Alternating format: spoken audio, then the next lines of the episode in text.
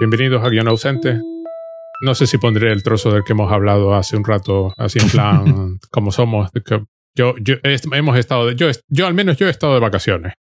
Eh, eh, Paco estaba con su hija que la manda afuera a estudiar, por fin, que se libra de ella, que es lo que quiere. Supuestamente estamos de vacaciones, pero, mm, pero claro, a dos, a dos semanas de que se vaya, pues obviamente pocas vacaciones tenemos. Sí, yo estuve en Lanzarote, me fui de viaje temiendo lo peor, resulta que en Lanzarote están de fábula, y además cuando llegas a la isla y bajas en el aeropuerto te piden un certificado de o un test o un certificado de vacunación. Y para entrar en el hotel donde nos quedamos también. Luego ya para mi familia pues vive un poquito más, pero, pero al final creo que estamos más seguros en Lanzarote de lo que estábamos en, en Galicia porque Lanzarote es dentro de Canarias. Canarias está ahí, sabes que está muy mal y, las tienen a nivel así 4. Canarias, el Lanzarote se queja mucho porque la tienen a nivel 2. Pero oye, que la tengan a nivel 2, ¿eh? Yo. Nosotros aquí estamos bien porque, como yo, la, digamos, la zona de costa que yo vivo es zona de turismo familiar, digamos que no hay el tránsito que hay pues, en zonas como Torremolinos, Buenalmádena, Marbella, que es más eh, zona de turistas que vienen. Entonces aquí como es turismo, digamos, de, de la misma gente de, de, Málaga. Ah, comprendo. Pues eh, no, no, está viendo de mucha segunda residencia. Entonces, claro, no hay tanto, tanto boom COVID como si lo hay, obviamente, en la zona de, pues eso, zona de, de, turismo, de turismo, de Torremolinos y Fuengirola y más allá, donde, claro, allí pues... Aquí en Santiago hay muchísimo turista, que no sé qué vienen, no sé, esa, no sé qué hay en Santiago este año que vienen. Se, se suponía el Chacabueo, pero no, no sé. Viene mucha familia. normalmente no llevan mascarilla ni nada que se le parezca. Y además esto de cruzarte con la gente y ponerte la mascarilla y tal, como si no existiera, ¿eh? O sea, no, como si no viniese nadie delante de ti, las calles céntricas y la gente va a ser No, esta, esta, esta, quinta ola está siendo un poco la quinta ola invisible, porque no, no, Tú sales a la calle y no, no, no parece que haya quinta ola ni nada. Hay, hay sitios, yo te digo, por ejemplo, Tenerife y Gran Canaria estaban bastante mal. Lanzarote estaba increíblemente bien. El Lanzarote estaba de media dos, tres, cuatro personas en el hospital. Mucha mm. gente recluida en casa, pero ciento y pico personas en casa, pero vamos, la actividad de la isla es perfectamente normal. Pero aquí, es, aquí me pone un poco nervioso salir a la calle. Bueno, y si sales al parque, ya, ya te olvidas. En el parque no hay nadie con mascarilla. Nosotros, mi hija y yo, en plan bobos. Muy bien, pues nada, eh, estamos de vacaciones, pero vamos a grabar episodios porque es algo que nos dedicamos. Además, nuestro Dios es Andrés Trazado. No sé por qué he dicho eso, no tiene nada que ver, pero, pero un día deberíamos hablar del. Un día deberíamos hacer un episodio dedicado a hablar del, del, de la imagen del crítico y cómo puede ser la, la, la, parodia tan increíblemente efectiva. Es que la, la, fauna que hay en la, en la cinefilia es, eh, es interesante. Es interesante y una parodia como, como Se pueden hacer parodias de casi, casi todos los fandoms son así.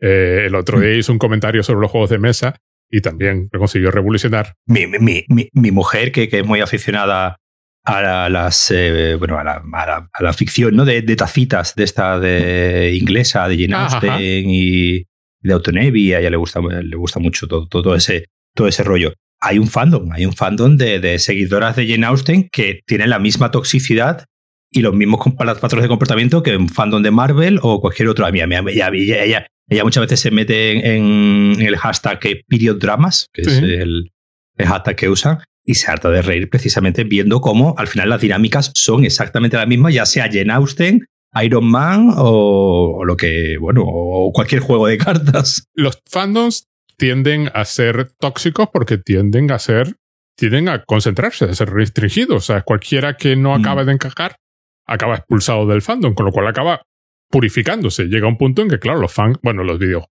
ya el, fandom tóxico por excelencia en los últimos años es el de los videojuegos, claro. Sí, sí, sí. Pero el caso curioso de, esta cuenta es que, claro, la parodia del crítico de cine, porque, claro, el crítico de cine que parodias además es un crítico de cine que conocemos por los periódicos, ¿no? O sea, es el, típico crítico de toda la vida. Además, eh, se da la circunstancia de que muy poca gente considera, por ejemplo, la ficción de Jane Austen, las series o, o los videojuegos o los juegos de mesa como arte, pero todo el mundo considera el cine como arte, con lo cual como, como decía Scorsese, es decir, cuando Scorsese, que Scorsese diga que algo no es cine, eh, es una declaración muy fuerte. Es decir, eh, porque, porque estás negando la identidad a muchísima gente. Es decir, le estás diciendo, este, esta región de la cultura, esto alte, no es tuyo, lo tuyo no está aquí dentro. No, claro, es expulsar a gente.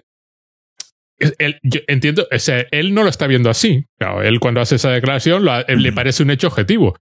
Los demás mm, piensan, me estás echando. Es un hecho objetivo eh, en el momento en el que tú pones unas reglas de que es cine. Y a partir de ahí tú decides expulsar al que no cumpla esas reglas. Pues él, lo, mencionaba, ¿no? Por las películas de, Marvel, ¿no?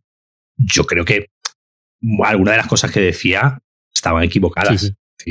yo objetivamente equivocadas. Es decir, el, el, negar, por ejemplo, que las películas de Marvel no sean capaces, no, no, digo que tengan, sino que sean capaces de transmitir emoción, eso es innegable. Pues eso yo, yo, yo estuve en el, estuve en el día del estreno de, de mm, Avengers Endgame y, y, bueno, y eso se hizo, se hizo muy viral, ¿no? El, la gente aplaudiendo con el Avengers Assemble y el otro cogiendo el martillo. Es decir, eso es, eso es lograr una conexión emocional con el público que una atracción de feria no lo hace. Entonces, en ese, en ese sentido, él, un poco se que una de las, una de las cosas que, de las que se, quejaba de varias era que estas películas, pues digamos, no, no, no, tenían, no tenían emoción, ¿no? No, no, no, no, hablaban de. Obviamente no está hablando de, de, personas humanas, hablando de seres sobrehumanas, pero bueno, como vamos a ver también hoy. Los seres sobrehumanos, pues también tienen Tiene sentimientos. Pero además, eh, en mi caso, por ejemplo, yo estoy dispuesto a admitir, por ejemplo, le voy a conceder, yo le concedo Infinity War que es más un mm. circo de tres pistas que una película, en el sentido de que no pasa absolutamente nada. Tienen a, Thanos, que lo tienen que convertir en personaje para que aquello... Sí, es una, eh, ya es una película de, de reacciones. Es una película de, de y además que bueno, de, de, de, todos los personajes reaccionando a lo que hace. Entonces, en ese aspecto, es un circo porque está incompleta. Claro, sí, la película empieza, pero no acaba. Acaba un año después, o seis meses después, como sea, con, la, con Endgame. Pero yo recuerdo incluso en esa, claro, en la película, pues yo la estaba viendo diciendo, bueno, esto es un circo de tres pistas y aquí simplemente se empiezan a mover y están todos moviéndose. Y, y a Thanos, pues como está ahí, pues le dejan hablar y es el que es el un poco que, que lo que dice es una estupidez como una catedral, pero bueno, pero por lo menos habla. Los demás, lo que tú acabas de decir, reaccionan. Es como si hay saltimbanquis en una pista y elefantes en la otra, pues un circo, es un circo exactamente igual hasta la escena post créditos donde salía Capitana Marvel. O sea, se veía el símbolo de Capitana Marvel en el pager este de... Y entonces la gente aplaudió. Allí es donde aplaudieron, claro, cuando la emoción de este personaje va a llegar, ¿no? Claro. ¿Quién dice que las atracciones de, de feria no producen emociones? Es la parte que a mí me divierte. La gente va una y otra vez a Disney, a Disneyland, a los parques. Y como ya acabas de decir, bueno, estamos en guion ausente, no nos importan los spoilers eh, antes de que se me salte. Hoy vamos a hablar de John Wick, a eso te referías tú con los seres sobrehumanos, porque John Wick es claramente un ser sobrehumano. Hay mucho que decir de esta película. 2014, mm, ¿quién es el director de esto? Mm, Jack Stahelski y David Leitch uncredited, pone aquí. Bueno, pues será una película de Keanu Reeves que debe ser la que, la que recuperó a Keanu Reeves, ¿no? La que un poco lo reconstruyó otra vez después de, de las de Matrix, claro. Sí, el pobre. Eh, eh, mm, bueno, ha sido un señor que, por lo que sea, la industria no lo ha. Mm, o, él no se ha querido meter en el circo de la, de la industria. De hecho, creo que él ya ha contado alguna vez que, que Marvel, por ejemplo, le, ha. Le ha pues, ofrecido varias veces trabajar en plan, bueno, lo que tú quieras, Keanu, y él aún, aún no, había, no ha encontrado el personaje de Marvel, ¿no? Que esté a su, a su altura. Sí, es verdad que después de, que después de Matrix y, bueno, y un poco el, fracaso, ¿no? Que fueron las otras, las dos siguientes de Matrix, tanto a nivel crítico como a nivel eh, recaudaron, pero no tanto como, como se esperaba. Sí, es verdad que el hombre entró ahí en un, una especie de impasse de, de, de, unos años. Bueno, estaba el meme ese famoso de Sat Keanu Reeves. Sat Keanu comiendo, comiendo solo. Le, le dio tiempo hasta de dirigir una película, ¿no? Dirigir una película de, de artes, eh, de artes marciales, después protagonizar también el, él una película de, artes marciales y de ahí pues un salto muy lógico a, John Wick, que además fue una película que en España no se llegó ni siquiera a estrenar en cines. Una película que no... Además se llama, aparentemente en España se llama Otro Día para Matar, pone aquí. Sí, sí, pero yo creo que, que, aquí en España no se llegó ni siquiera a estrenar en cines, creo que llegó directamente al mercado doméstico, Blu-ray o... ¿Ah, y, a, y a plataformas. Alucinas, entonces. Sí, sí, sí, sí, porque porque obviamente fue una película, era una película, digamos, que nadie esperaba, ¿no? Es decir, estas, este tipo de películas que, que de repente nadie obviamente tenía puesto el, el foco en, en, Keanu Reeves, pues todo el mundo esperaba una película de acción más de las que muchas veces, pues ahí tenemos las carreras de John Travolta o de Nicolas Cage haciendo películas de acción, o Bruce Willis, por ejemplo, últimamente también, haciendo películas de acción infumables. Y de repente eh, aparece Keanu Reeves con una película de acción que está bien, que está bien, que, está bien, que no, que, no es, que no es, eh, que no es infumable, eh, dirigida con, con, más cordura de la que uno esperaría, ¿no? En un, en un señor que el chat eh, es que es complicado el apellido. Sí, Yo no sé. Stahelski. Este hombre era, era especialista. Ah, este Y de hecho fue, de hecho fue el doble, fue el creo que fue el doble de el doble de acción de Keanu Reeves en Matrix. Es decir, que es un señor que, eh, pues digamos que del tema de coreografiar peleas y, este tipo de cosas, y obviamente de, de, hacer de doble en, en, estas peleas, pues sabe, sabe bastante. Entonces, claro, aquí tenemos un buen ejemplo de un señor que eh, pasa de, un puesto, digamos, de, eh, de, encargado de coreografiar peleas a directamente coreografiar una película, una película bueno, Yo voy a asumir que todo el mundo ha visto la película, pero si alguien no la ha visto, va de un señor que se llama John Wick, al que en 15 minutos se le muere la mujer, la entierra, la mujer de más allá de la tumba le manda un perro para que le haga compañía, que no se sabe muy bien cómo la señora lo, lo encajó en el tiempo también. supongo que, o sea, uno se pregunta por la logística de me voy a morir tal día y entonces el, día que me entierran eh, tiene que recibir el perro. Bueno, recibe el perro. John Wick se encariña con el perro, vive solo en una casa tal, tiene un coche muy chulo. Hay una escena muy, muy, muy chula donde, bueno, el perro está increíblemente humanizado. El perro queda encantado con John Wick y se sube a su coche. Hay una escena donde él va corriendo con el coche y una especie de pista y va hacia unos camiones enormes y frena justo en el último momento, en plan impulso mortal. Bueno, el rollo le va a echar gasolina al coche y se encuentra pues con unos gángsters rusos que además hablan ruso, con lo cual queda ya evidente que son los malos de la película. Que son malos. Eh, además, en ese momento no sabemos nada de John Wick, porque además el hombre es completamente un enigma hasta ese momento y no sabemos. Es cuando descubrimos que entiende el ruso. El otro, el otro, el hijo del mafioso, que no tampoco sabemos que es el hijo del mafioso, le dice cuánto pide por el coche, que es un Mustang del 69, ahí hablan un poquito. John Wick es un hombre de muy pocas palabras. De hecho, solo hay una escena donde habla más de cinco palabras seguidas, que, es la que ya llegaremos. El otro, pues, eh, se va. Él le dice que no, que no le vende el coche, se va. Pues al final le asaltan su casa, que no se sabe muy bien cómo descubrieron dónde vive, pero bueno, da igual. ¿Cómo puedes descubrir dónde vives y no saber que es John Wick? Pero, pero vale, ¿no? Le, le, roban el coche con tan mala suerte que le matan. Lo, sigue, lo, sigue y John Wick, eh, John Wick está, está oxidado, como dicen en algún momento de la película. Eh, y en ese momento, pues le matan con tan mala suerte que le matan al perro. El problema es que ahí ya el hombre eh, definitivamente se vuelve loco. Hay una escena genial donde él baja las escaleras al sótano de su casa. Bueno, vuelve a enterrar a algo, vuelve a enterrar al perro. O sea, hay dos entierros en 15 minutos. El perro no aguanta 15 minutos vivo en la película. El tío desciende las escaleras, va al sótano, se pone a romper el suelo de cemento y en ese momento mm, hay un par de escenas como curiosas, mm, pero básicamente el, el, hijo del mafioso va al... Es cuando descubrimos cómo funciona el universo de John Wick, que es, va pues al típico señor que tiene un taller que trabaja para la mafia, le pide papeles nuevos, el otro dice, ¿dónde sacaste el coche? Es el coche de John Wick, le pega una hostia al hijo y se produce de inmediato una de estas escenas que tiene John Wick maravillosa de llama por teléfono el mafioso, creo que le diste un golpe a mi hijo. sí, se lo di. Y puedo preguntar por qué. Porque le robó el coche a John Wick y el otro responde, oh. Y ahí acaba la conversación, que es estas cosas. es una, la economía de esta película para construir su universo, que está muy basado. Claro, eh, está, por supuesto la película que tú ya sabes cómo funciona el mundo este, porque has visto 20.000 películas similares, que luego yo tú comentarás, me imagino, porque ya las hablamos esta mañana. Yo no las he visto, pero eh, uno entra inmediatamente en un universo y no te hace falta nada más que saber que hay un jefe mafioso ruso. Sí, la cara de, la, cara de miedo, miedo que pone el, ruso, ya sabes que no ha sido buena idea matar al perrito de... y además luego se produce otra escena donde ya le pega unas hostias al a su propio hijo y le empieza a contar la historia de John Wick mientras John Wick está rompiendo el, el suelo y abre un tremendo maleta súper bonita llena de pistolas y monedas, todo perfectamente ordenado, y, es donde empezamos a ver las monedas. Entonces, eh, el enterrar seres queridos hace desenterrar su pasado y es cuando descubrimos, el, el ruso lo cuenta, que fue un asesino de su organización. Un día se quiso salir porque, por una mujer. La mujer no se sabe de qué muere porque es, es un, es un, es un un ser irrelevante.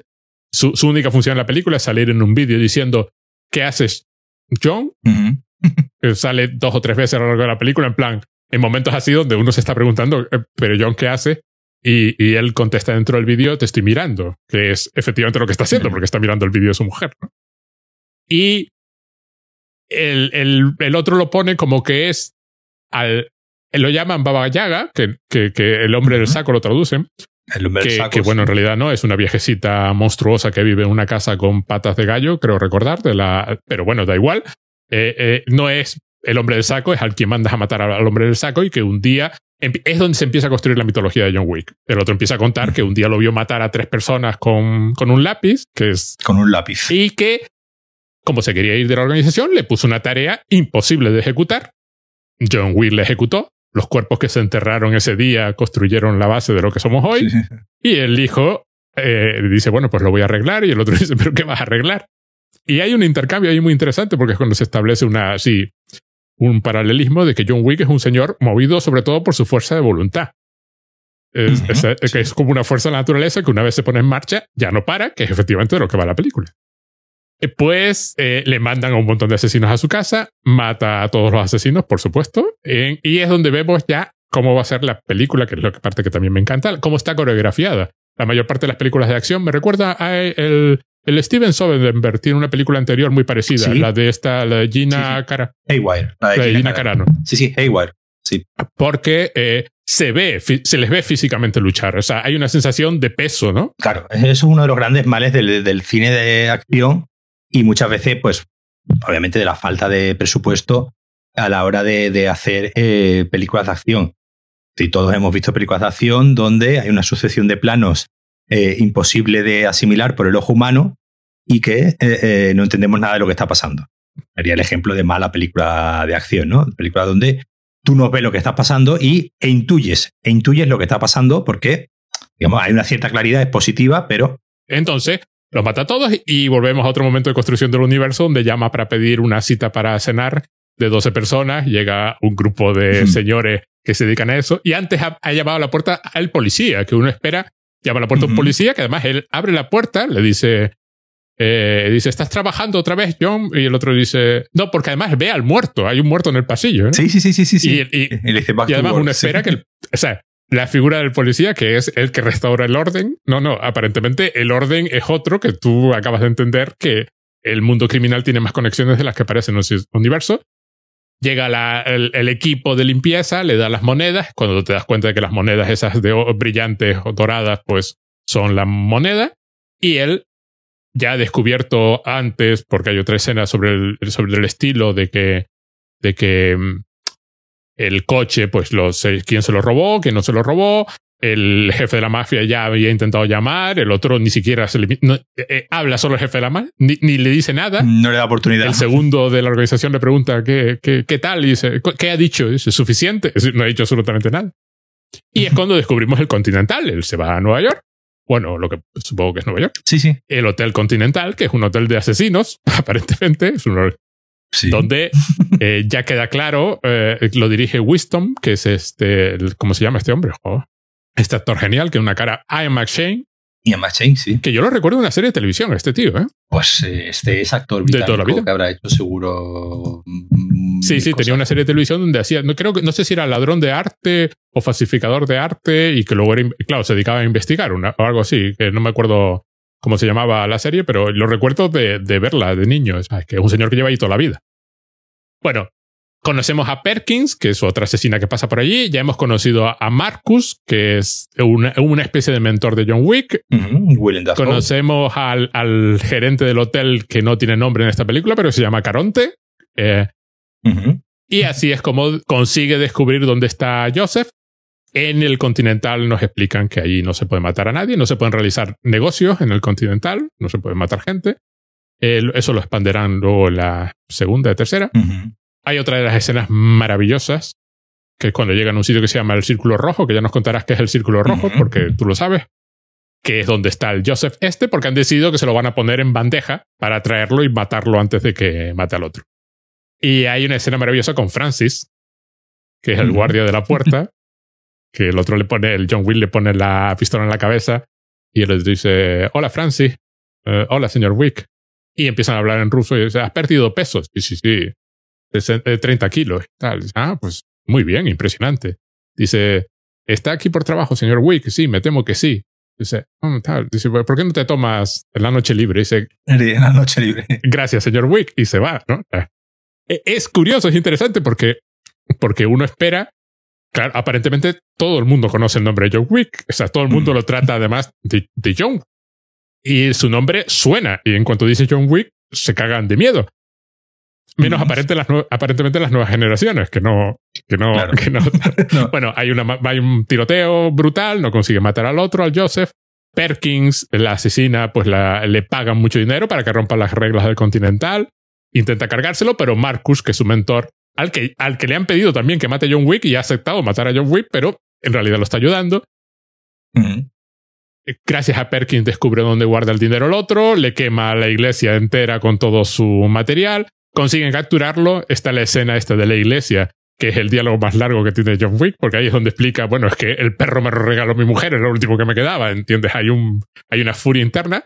También se, se plantea ahí un diálogo curioso sobre lo que es el determinismo, no es el determinismo, si son todos mal, si todos son inherentemente malvados y, pero bueno, con ayuda de Marcus consigue escapar. Al final llega un acuerdo con el, con el jefe, con el mafioso, de que le va a entregar su hijo a cambio de que lo deje vivir, lo cual es un pacto.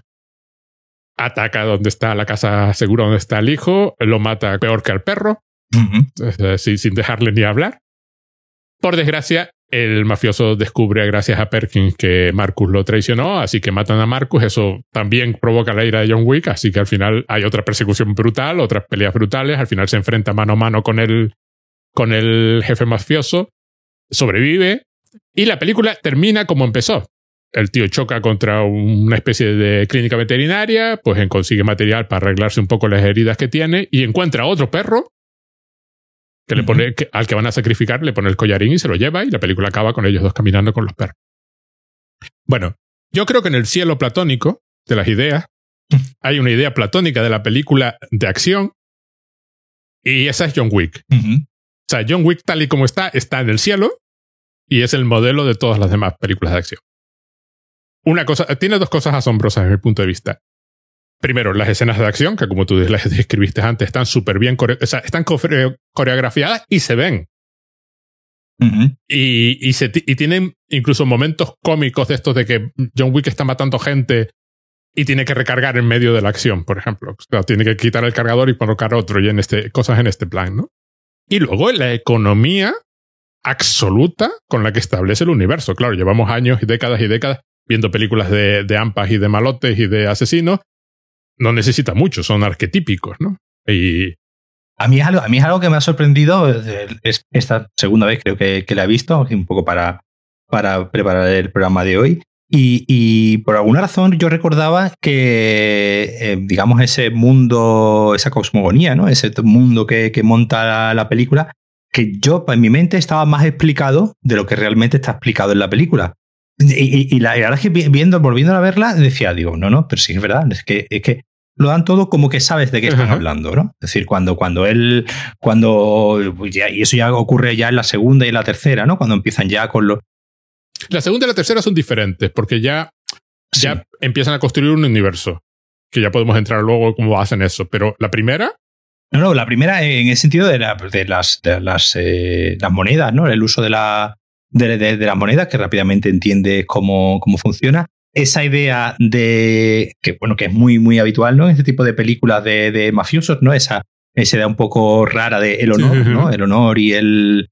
Y, y, la palabra dada, ¿no? Parece que esa idea de que, bueno, aquí en el continental no se ejecutan negocios y es algo que obviamente las reglas están para, para romperse, ¿no? Como se suele decir, y obviamente sabemos que en algún momento en el continental terminará habiendo negocios porque eh, precisamente pues, es un poco esa es la, la, la idea. Pero sí es verdad que, era, que, que, me, que, me, llamó mucho la atención el que eh, estuviese todo tan implícito, es decir, que no hubiese, que no hubiese demasiadas explicaciones y prácticamente la única explicación que, hay es sobre quién es el propio John Wick, cuando que es la explicación que el, que el ruso padre ¿no? le da al ruso hijo, que ahí eh, es el único momento en el que, claro, obviamente ya vamos escuchando reacciones del resto de, de personajes, ¿no? Se van, digamos, como que hay una, una especie de colegueo, ¿no? Entre asesinos a sueldo y entonces todos se conocen, todos se conocen entre ellos, ¿no? Hay una escena muy divertida, ¿no? Cuando le ataca la, una de las chicas, ¿no? Esta asesina a sueldo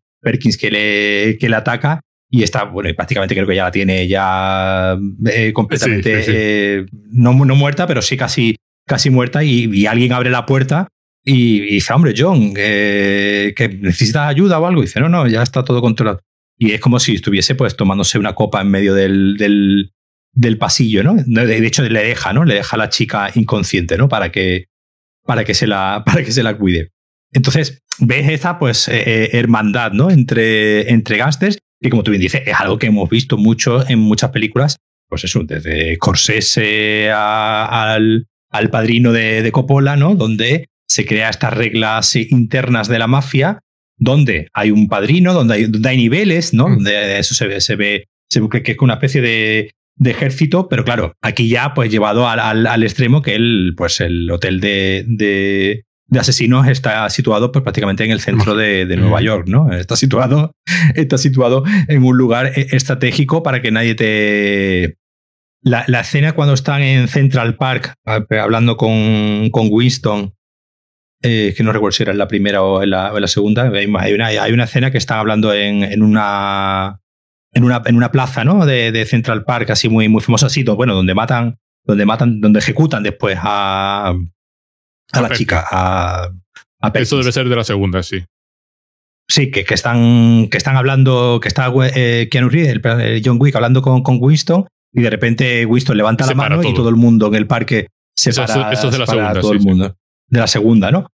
Pero hay, obviamente esta película eh, eh, nos inicia eso, el, el decirnos este mundo es eh, más grande de lo que realmente parece. Pero además, a mí lo que me encanta es eso. O sea, por ejemplo, diálogo.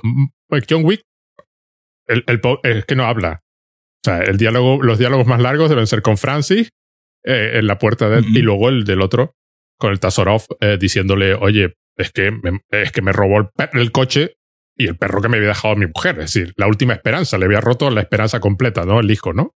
Y además es por nada, es decir, por, por un puro capricho, ¿no? Sí, sí. Y aparte de que el padre que deja claro que no es lo que hizo, es a quien se lo hizo.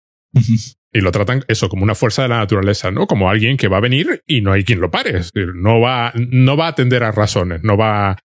Y luego, eso, la economía con la que está ejecutado todo eso, cómo está construido el universo y lo poco que hablan. Es decir, el jefe de la mafia rusa, pues tiene que. Es, el, es uno que habla mucho porque es el que ofrece explicaciones, entonces tiene que hablar. Perkins es probablemente el personaje que se comporta más como película de acción, por ejemplo, tiende a hacer comentarios irónicos, tiende a soltar frases cuando, cuando se lo va a cargar y cosas así, mientras que John Wick mata y punto, no dice absolutamente nada. Sí, sí. Y Marcus apenas habla tampoco. No. O sea, la mayor parte que es, William Dafoe, el eh, eh, primero que aprovecha su físico de fábula, y la mayor parte del tiempo lo vemos reaccionando, es decir, lo vemos eh, reaccionando con la expresión facial pues si está disparando en la distancia con un rifle de francotirador, pues vemos su cara. Cuando está esperando a John Wick delante del Continental, lo vemos, pero apenas habla tampoco, excepto, bueno, cuando se lo cargan al final y un poco al principio, cuando habla con, Joe, con John Wick y le está dando sus condolencias, ¿no? Pero claro, a mí esa habilidad para que te quede claro el universo en el que transcurre la película, sin apenas explicaciones, sí, porque realmente, realmente explicación la única que hay es por qué le tenemos miedo a John Wick, y que en el Continental, como tú dices, hay que establecer la regla del Continental porque Perkins la va, la va a romper y luego paga por ello porque la ejecutan por haber roto las reglas del Continental. Pero hay una pureza estoica en esta película. Yo creo que uno de los grandes méritos de, reside, aparte de lo bueno, lo, mencionaremos ahora un poco de cómo está rodada la acción, es inicial eh, de, un, de un casting, de un ejercicio de casting muy interesante y muy inteligente. Es decir, hay un, señor como William Dafoe que tiene tres escenas en la película eh, cortitas, es decir, esto es una semana de trabajo, ¿no? Para, para William Dafoe, tampoco, eh, tampoco mucho más. El personaje de Ian McShane, ¿no? Que tú has mencionado antes, el Lance Reddick, el, portero, ¿no? Del, del, hotel. El, truco, ¿no? Que un poco usan en las tres películas de siempre, que siempre, siempre hay una, una asesina de buen ver, ¿no? Siempre hay una asesina guapa. Eh, Alfie Allen, que es el que bueno, que ya en esa época ya era conocido por, por Juego de Tronos. Y por supuesto, aquí en, medio de todo esto, eh, Michael Nickis, que es un, actor eh, sueco, que hombre falleció en 2017, falleció hace. que, bueno, su, sus papeles más, más famosos es el, en, la, en la trilogía de, de Millennium, de las películas de, de Millennium, pues el, él hacía el personaje protagonista de Michael Blomqvist. Entonces de ahí, pues digamos, es, es, un actor, es un actor sueco de bastante personalidad. Entonces, una cosa que, una cosa que eh, para lo que funciona muy bien las películas de acción, y yo creo que muchas veces es el fracaso de muchas películas de acción, es el carisma. El carisma que del, del casting, y empezando por el, por el protagonista. Este, este, este personaje le llega a, a Keanu Reeves en un momento donde en principio, y eso lo estuve leyendo, en principio la, historia estaba pensada para un, incluso para un actor más mayor. Y esta idea de, John Wick, ¿no? Como un, señor legendario y que fuese, pues, incluso un tipo Clint Eastwood, ¿no? Es decir, alguien ya realmente retirado. Pero de alguna manera, pues le llegó la idea de decir, bueno, pues en vez de que sea un señor mayor, vamos a buscar pues ya un señor de, pues, no sé, 50 años que tendrá eh, eh, Keanu Reeves, que tenga veracidad, ¿no? Que tenga veracidad esta idea eh, de, que ha sido alguien dentro de un mundo y que llegó un momento en el que se, en, el que se retiró, ¿no? Que al final siempre pues, es otro mantra, es otro tópico también de muchas de estas eh, películas, ¿no? El, el destino que, que, siempre te persigue y esta, y esta idea de que, por, de que es un mundo tan, tan, tan, como tan absorbente, ¿no? Que te va, a estar persiguiendo aunque tú no quieras, ¿no? Y esto, esto en la, digamos, en las películas de la mafia, bueno, hasta hasta en El Padrino 3, ¿no? Había una, una escena muy, muy famosa donde precisamente el personaje de Michael Corleone decía eso, ¿no? Dice, yo me, intenté ir, pero me han vuelto a... Me han vuelto a, me, han vuelto a meter. Entonces, todos estos tópicos, digamos, todos estos tópicos, eh, la película los usa en su, su función narrativa, los usa en su, porque al final esto no deja de ser pues eh, eh, un viaje del héroe clásico, ¿no? Monomito como toda la vida. Monomito de toda la vida, ya llamada a la aventura, una reacción, en este caso, pues a una venganza que en principio que, hay que me gusta mucho el, porque, porque además que es una manera de, muy de, conectar con la, con la audiencia. Sí, obviamente es una crueldad, ¿no? Matar a un perrito. Estamos hablando de. es un cachorro, efectivamente. Es un cachorro, además, que ni siquiera, ni siquiera es un perro bien criado, sino suponemos que tendría como una semana, ¿no? Es decir, una semana o dos. Y en todo momento nosotros vicariamente eh, estamos a favor de John Vamos a ver, Matar a un perro en una película es el único crimen que no se puede perdonar. Claro. puedes matar hasta niños, pero no puedes matar a un perro. Lo del coche, es decir, lo del coche es, es un añadido, ¿sabes? Lo de, lo de que le roben el coche, pues bueno, el coche al final lo termina recuperando un poco, un poco roto, pero bueno, lo termina recuperando, pero claro, el perro es, irrecuperable. ¿Cómo? Pues eso, en películas que estamos acostumbrados a ver, pues, sé, pues Kill Bill, en las grandes películas de, de venganza, ¿no? Que estamos a, estamos acostumbrados a ver, donde pues siempre, pues bueno, la de Charles Bronson, ¿no? La película de venganza de Charles Bronson de Yo soy la justicia, ¿no? Donde le matan a la familia y le violan a la hija y le hacen mil y una perrerías, ¿no? Pues al final todas las películas de, venganza siempre son por cosas realmente... Y aquí el, un poco el cachondeo, un poco que hay muchos de los personajes es el que al final terminan pagando su osadía, ¿no? De poner en duda las motivaciones. Es decir, pero todo esto lo estás liando por un perro. Y, se lo dicen varias veces. Y le dicen, y se lo dicen pero it's only a dog. Le dicen que, que es un perro nada más. Claro, ella, eh, obviamente, todos nosotros como público sabemos que no, que no es. Obviamente que es, que es, el, que es un perro, obviamente. Y, y, y es gracioso como, eh, pues creo que eran 155 personas las que matan en, la, en, la, en la película, una cosa así. Creo que por ahí había un body count de la película. Creo que sería de la, la primera nada más, pues 155 no me suena. Entre las tres, no, las tres son más. hay 500. Entre las tres son más. Claro, todo esto que, que lía, que además, como veremos más adelante, incluso termina incluso desestabilizando toda una organización de criminales por un acto fortuito realizado por una persona de una forma completamente caprichosa. Entonces, es muy interesante esta idea de ese mundo tan regido por mil y una reglas y juramentos que todos tienen que, cumplir, y cómo el azar de que un simple niñato ruso malcriado eh, se encapriche con un coche y decida ir a la casa de, uno y pegarle una paliza y robarle el coche, desencadene prácticamente la destrucción de todo un imperio de, de 77, 77 muertos en la, en la primera. En la primera. Sí, sí, entre la primera y la segunda ya llegamos a los 150 sin ningún problema. Vale, pues entonces, como te digo, al final eh, eh, mata a 150 personas por, eh, por un perro, pero por el camino, como digo, y ya, como veré cómo ocurre más adelante, directamente desestabilizar toda una organización por un hecho, por un hecho tan banal y tan, tan fortuito como un niñato queriendo robar un. Pero a mí lo que me fascina de la primera es eso, la, lo, lo, austera que es incluso la motivación, como acabas de decir. No hay eh, un virus que va a acabar con la humanidad o un secreto tecnológico que hay que tal y, y 20 traiciones una detrás de otra. No es una trama complicada como podría tener una, una misión imposible, una cosa así. No, no, es, es el hecho más mínimo posible que justifica la venganza y además al que no puedes decir que no, como tú bien acabas de decir. Es, es, que le mataron al perro que su mujer recién muerta le acaba de dar. Es decir, ¿qué, qué, qué parte no entiendes? No, claro que... Y además, es curioso cómo consiguen establecer un universo de buenos y malos donde son todos malos, porque efectivamente son todos una panda de asesinos. Es el propio John Wick es un asesino que se merece que le peguen dos tiros, efectivamente. Marcus traiciona al jefe de la mafia, pero el otro le ha dicho a Perkins, le ha pagado a Perkins para traicionar las reglas también. Es decir, hay reglas, pero las reglas, dependiendo de cómo te paguemos, son un poco opcionales ahí es donde el universo todavía no está definido. Es la segunda, yo siempre digo que son las segundas películas las que fabrican los universos. Ahí es donde de pronto el universo se vuelve barroco mm, y las reglas se vuelven mucho más... Descubrimos que el continental no es el continental, es toda una cadena de hoteles y que hay continentales por todas partes que lo llevan cada uno una persona diferente. Eh, que la organización va muchísimo más allá, es decir, no es que eh, hay, hay una jerarquía todavía mayor, la película se vuelve más explícitamente religiosa en la segunda y la tercera. La primera tiene algún comentario, ¿no?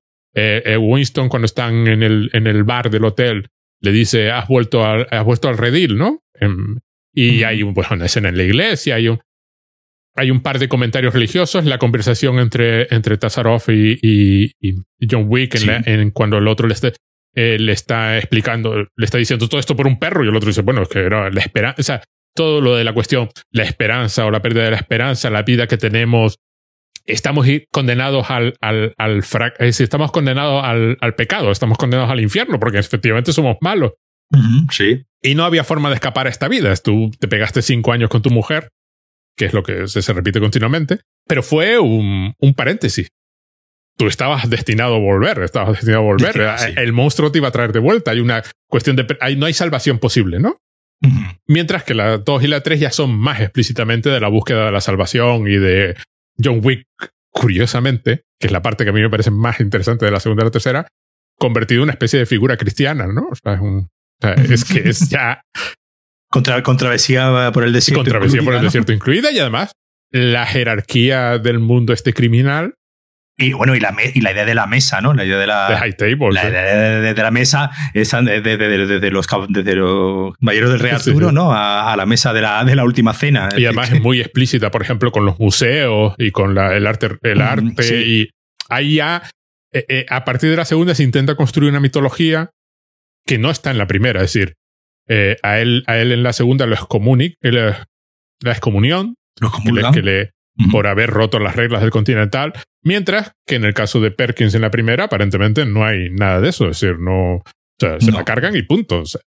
no, no, la, la, terminología que usan es, siempre religiosa, ¿no? Porque el, de hecho. Pero es religiosa a partir de la segunda. momento que. Sí, a partir de la segunda ya, y incluso en la tercera, ¿no? Ya creo que directamente el continental lo desacralizan, sí, sí, ¿no? Exacto. Usan, usan, la palabra desacralizado, es decir, directamente. Claro, no, no, sabemos quiénes son los componentes de la high table, entonces. Eh, Cualquiera sabe, ¿no? Sí, pero por ejemplo, por, ahí, por ejemplo, no, el Papa no está. Porque date cuenta que ya el, el, el, del Continental de Roma lo primero que pregunta es si ha venido a matar al Santo Padre. Sí, sí, sí, sí, Pero sí que hay un personaje misterioso que vive en el desierto, que aparentemente es el que manda por encima de todo. Y la película se vuelve a ser una combinación curiosa entre el mundo este de Lampa y va adoptando mm, tintes. Un componente místico. Sí, un componente místico, unos tintes extraños, un, un, cierto componente no sobrenatural, sino un mundo muy diferente al que tú esperabas, ¿no? Mm. Todo el rollo de, claro, hay facciones y grupos y, y gente y Angélica Houston, Houston tiene su propio grupo, mm. sale eh, este ángel, el, de Adjudicator, este ángel que viene a poner orden, ¿no? Y, y que contrata gente para que vaya y se carga John Wick. Ahí en la, en la, creo, no sé si es en la segunda, es en la segunda donde esta escena maravillosa donde el asesino japonés que han traído, como, como están en el Continental, están sentados en un sofá y el actor es genial porque de pronto le cambia la cara. Mm. Y es, Sí. Por cierto, se, se, han peleado durante mucho, pero que ahora están sentados en el Continental. Y le dice, y le dice que, que, que es, el, su, mayor, fan, y que qué guay pelearse con él. Y, y eh, además me encanta porque Keanu Reeves no cambia de cara. Es decir, John Wick, digo, y sí, de qué va. Pero el otro está como entusiasmado, ¿no? No, eso, eso, eh, pero eso lo hace muy bien en, en esta, en esta idea de, de, de, ese grupo de mercenarios, ¿no? Porque al final no, dejan de ser todos unos, unos, unos, mercenarios. Primero, como lo he dicho antes, el contar con actores de, de carisma, ¿no? Con actores este, este, señor eh, lo, tendría que, buscar ahora mismo, pero. Eh, Mar da Cascos. ¿No? No, no, no. ah, sí, sí, sí, perdón, perdón. Vale, no, no, lo, estaba confundiendo yo con otro. otro. Bueno, a Mar, da Cascos es un actor eh, que, pues, probablemente a ti y a mí no nos diga nada, pero fue un actor que en los años, a principios de los, bueno, a mediados, ¿no? A mediados de los 90, tuvo bastante, bueno, bastante, tuvo una, una racha ¿no? de varias películas eh, de artes eh, marciales, porque bueno, este hombre pues es un, es un profesional ¿no? de, la, de las artes marciales, siendo que es un actor que es hawaiano. Pero como digo, es un, es un actor que es un actor de, pues que lo, con los 90 hizo gran cantidad de películas de, de artes marciales, pues muchas de, de, serie B, ¿no? Y muchas, eh, bueno, creo que, que, su película más, más famosa es una adaptación al videojuego Doble Dragón. Sí. Es decir, eso, es lo más, eh, lo, más cerca del éxito que estuvo este hombre, pero como digo, dentro del, digo, dentro del fandom ¿no? de películas de, artes marciales es un señor bastante reputado, ¿no? que, no es, eh, que no es un cualquiera. Entonces, como decía antes, eh, el, ir contando con actores con, carisma y que encima son profesionales del tema, porque tú a este hombre lo ves, lo ves moviéndose y te das cuenta de que no es un doble, de que no es, que no es alguien haciendo de él, sino que él mismo está haciendo sus, eh, eh, sus escenas, pues obviamente le da, le da a la película un, una especie de realismo, ¿no? Realismo, obviamente, dentro de, del, lo, de lo irreal, sí, sí. Lo fan, de lo irreal, ¿no? De lo fantásticas que llegan a ser.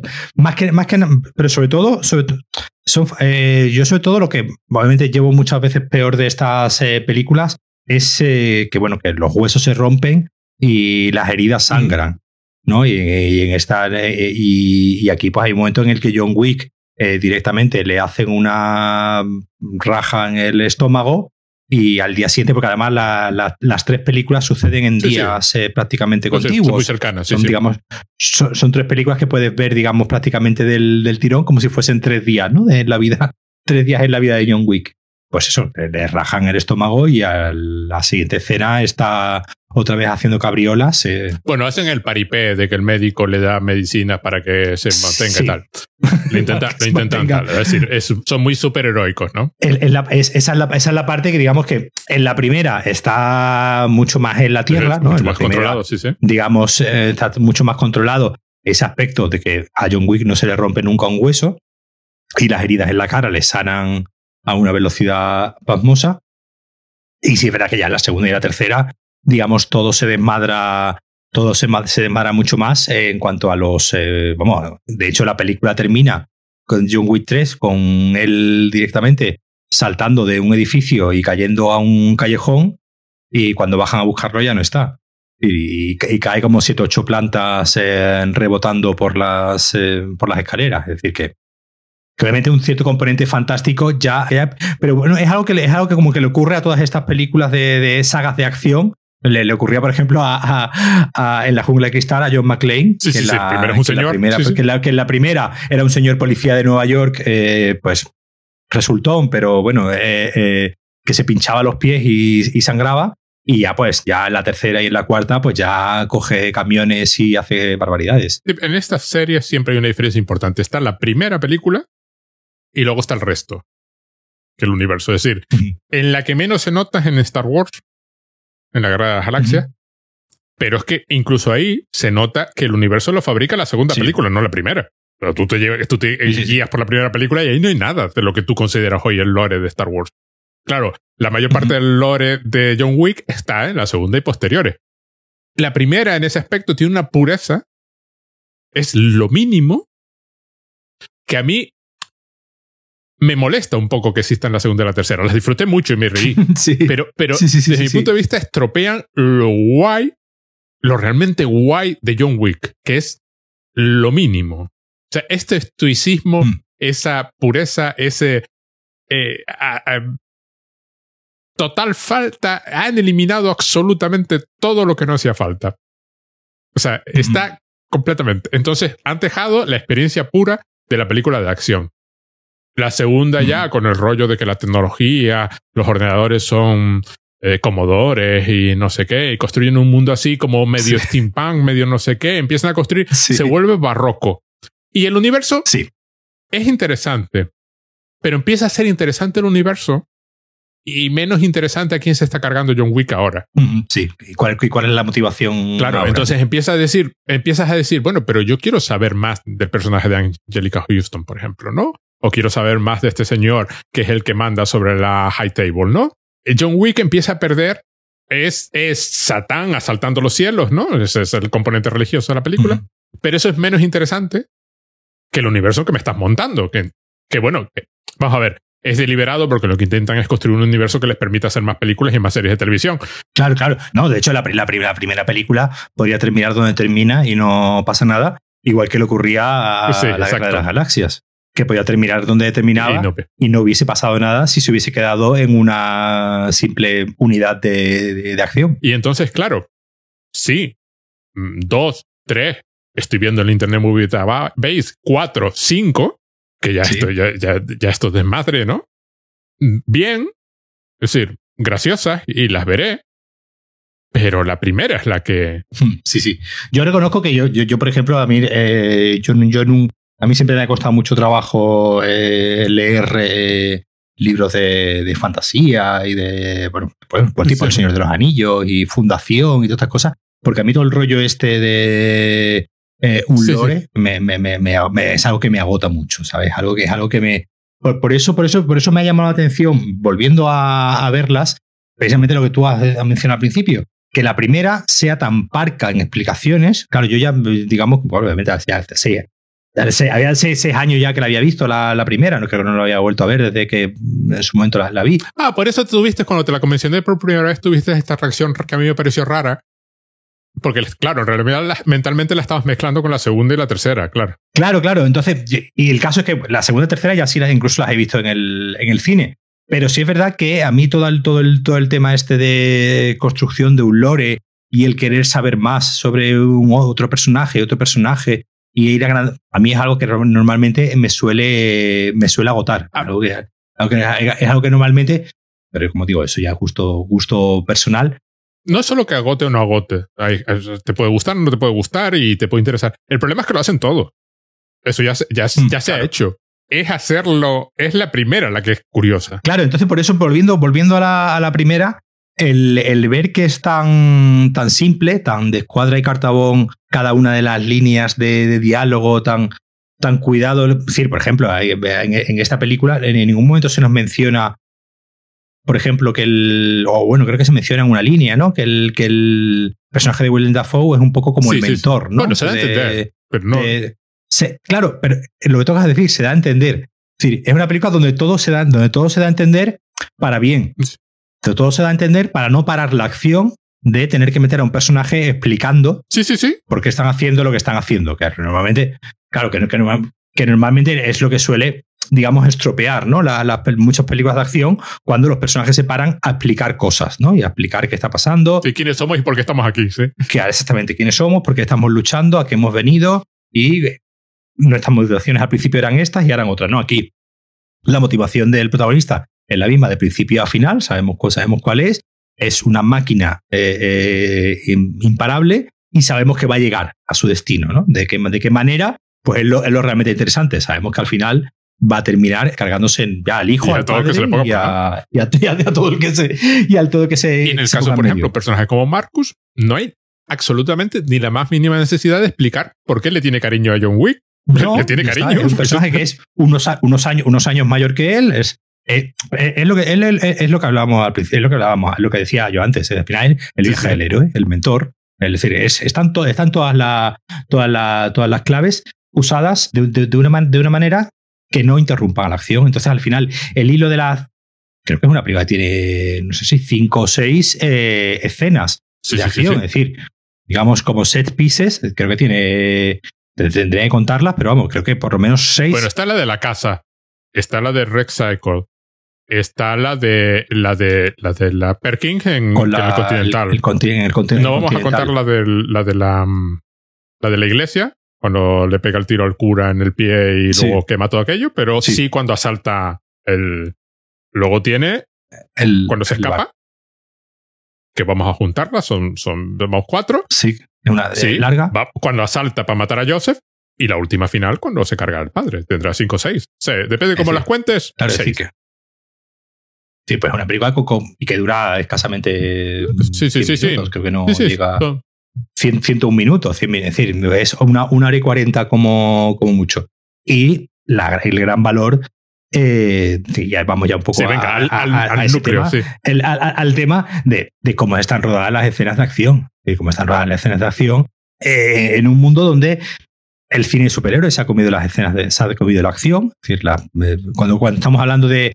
Tú, tú decías antes, esta película sería, digamos, como el, el- la, la, la, la masa madre ¿no? Sí. de, de- de la- de las películas de acción. Sería una película de acción. Yo, por ejemplo, las películas de, de Marvel, las películas de DC, no las considero películas de acción.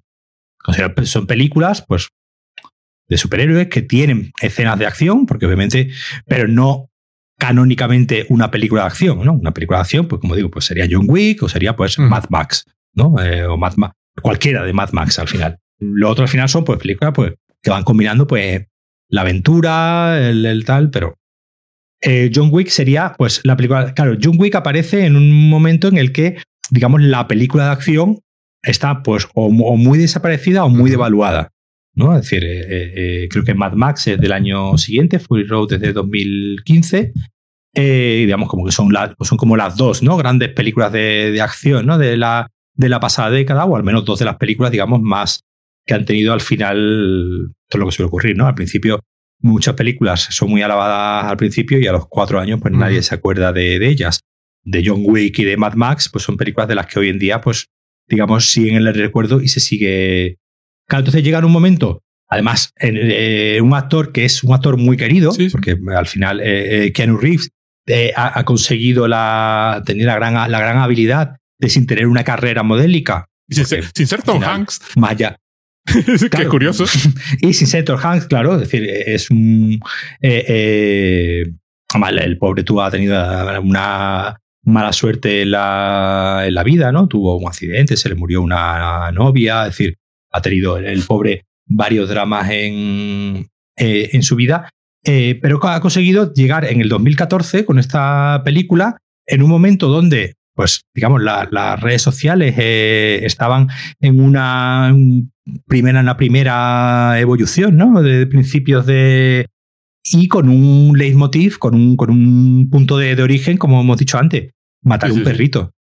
Claro, el- eh, esto a lo mejor en los años 80 no hubiese supuesto gran cosa, pero claro, en una, en una época donde el meme de perritos, donde los GIFs de perritos están a la orden del, del día, es una película que llega pues en un momento clave donde una genera, toda una generación que está viendo continuamente memes de, de perritos ve una de las mayores insolencias que se puede cometer, que es matar a un, a, un perrito. Entonces es una película que llega en un momento eh, ideal, pues, con, con, con Keanu Reeves ya con una edad donde, y con- incluso con un aspecto físico, pues eh, obviamente es un hombre que incluso mm, eh, con sobrepeso es evidentemente atractivo, pero que llega, digamos, con una expresión corporal, sobre todo por, por, su, por su edad, donde transmite muy bien esa especie de sabiduría ¿no? que tiene el, el personaje, ¿no? Esa, ese saber estar, ese, ese ser capaz de la calma más absoluta a la rabia más, más absoluta. Pero claro, Keanu Reeves es un tipo que probablemente no sea el mejor actor del mundo,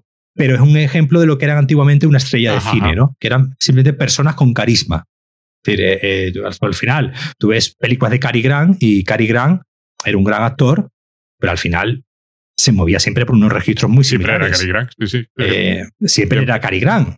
Siempre igual que Humphrey Bogart, igual que John Wayne. Entonces es un poco de, este, de esta estirpe de, actores donde suple con el, quizás pues una falta de, registros con un carisma donde un, personaje de este tipo pues le viene anillo del dedo y sobre todo ya pues con la edad que tiene, ¿no? De donde le puede dar ya una gravedad al personaje que obviamente pues de joven pues obviamente no se lo podría haber dado. Yo siempre dije de todas formas que la mayor parte de las películas de Keanu Reeves podían haber sustituido a Keanu Reeves por una tabla y la película hubiese sido exactamente la misma.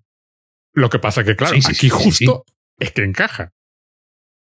Claro. Exactamente. Que en cierto modo es algo, es algo que le pasaba también a. y, voy con la película que tú. Exacto, sí, te quiero que comentes. Con, con, con, el samurái, ¿no? Con el, el, silencio de un hombre, ¿no? Que se llamó en España, que es un poco lo que le pasaba a Alain Delon. Alain Delon tenía ese, ese, ese estigma de pues eh, actor eh, guapo, obviamente actor evidentemente, evidentemente guapo, evidentemente atractivo, pero que no era más, no era más allá que, una cara, que una cara bonita, ¿no? Y que no, y que no. Alain Delon, yo creo que es un poco mejor actor que. que o era, no, sé si Creo que sigue vivo, ¿eh? Asombrosamente. Sí, bueno. Pues, pero ya no actúa, entonces podemos, podemos hablar de él en pasado.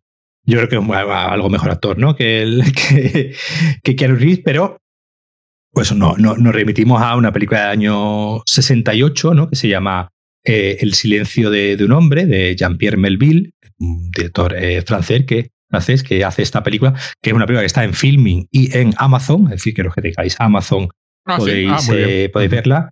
Sí, es una película pues que trata, pues, la película en, en, su idioma original, en francés se llama El Samurai, y al final Keanu Reeves también pues no deja de ser tampoco aquí un John Wick no deja de ser un samurái, ¿no? Sí, pero quiero decir, esta, esta película, la de Alain Delon, es claramente un precursor de John Wick y una referencia clara, ¿no? Sí, sí. Claro, eh, eh, eh, es clara en el sentido, para empezar, de, de, ese, de, esa idea del asesino a sueldo como un ser impasible, ¿no? Como un ser que, en el fondo Jean-Pierre Melville también juega y lo coge un poco de, y pues la película se llama El, el Samurai del Yojimbo de, Akira Kurosawa. ¿no? Es decir, el Yojimbo de, de, Akira Kurosawa, pues no deja de ser el cine japonés. Es algo más a la hora de los actores interpretar, de interpretar son algo más, más exagerados ¿no? que los, en, las películas de, de Kurosawa y lo que hace con esta película Jean-Pierre Melville pues es, eh, digamos, inaugurar el, paradigma del asesino a sueldo estoico, ¿no? Del el, señor que tiene que matar a quien le encarguen que tiene que, matar. De hecho, la, película eh, de eh, la de Jean-Pierre Melville, la de El silencio de un hombre, no es una película de acción, en el sentido de que hay un par de escenas así un poco con un poco de, pero es una película digamos que va por otro, por, otro lado porque es una película pues muy, muy pausada, donde vamos viendo eh, muy, muy interesante porque, es una película donde se ven, por ejemplo, los procedimientos que tienen que ir haciendo pues, los asesinos a sueldo. Pues lo, típico de que tienes que ir a un, a un tipo como el, de, como el que sale aquí, ¿no? Del, del, del garaje, de, de, los coches, a que te cambie la matrícula, ¿no? Porque te están persiguiendo la. Entonces, pues aquí en, en esta película vemos que en una escena bastante larga, como el Alain Delon, el personaje de Alain Delon, se sienta en el, en el coche, pues, mirando al frente, a la, a la nada, y pues en una escena como de un par de minutos o tres, vamos viendo cómo el señor eh, mecánico pues va cambiando la, la, matrícula en una serie pues de planos largos y, y extensos. Es decir, es una película, digamos, que se centra en ver cómo, es, cómo son las, eh, las tripas, ¿no? Las tripas del, de, este, de este AMPA.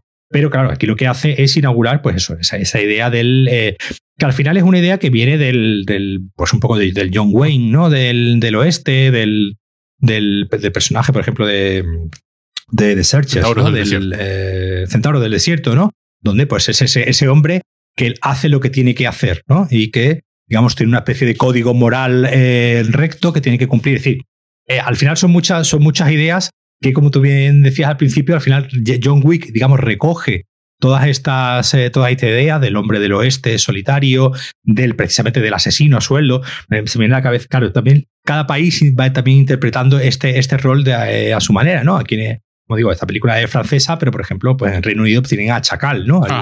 La, novela, ¿no? De sí, ¿no? sí.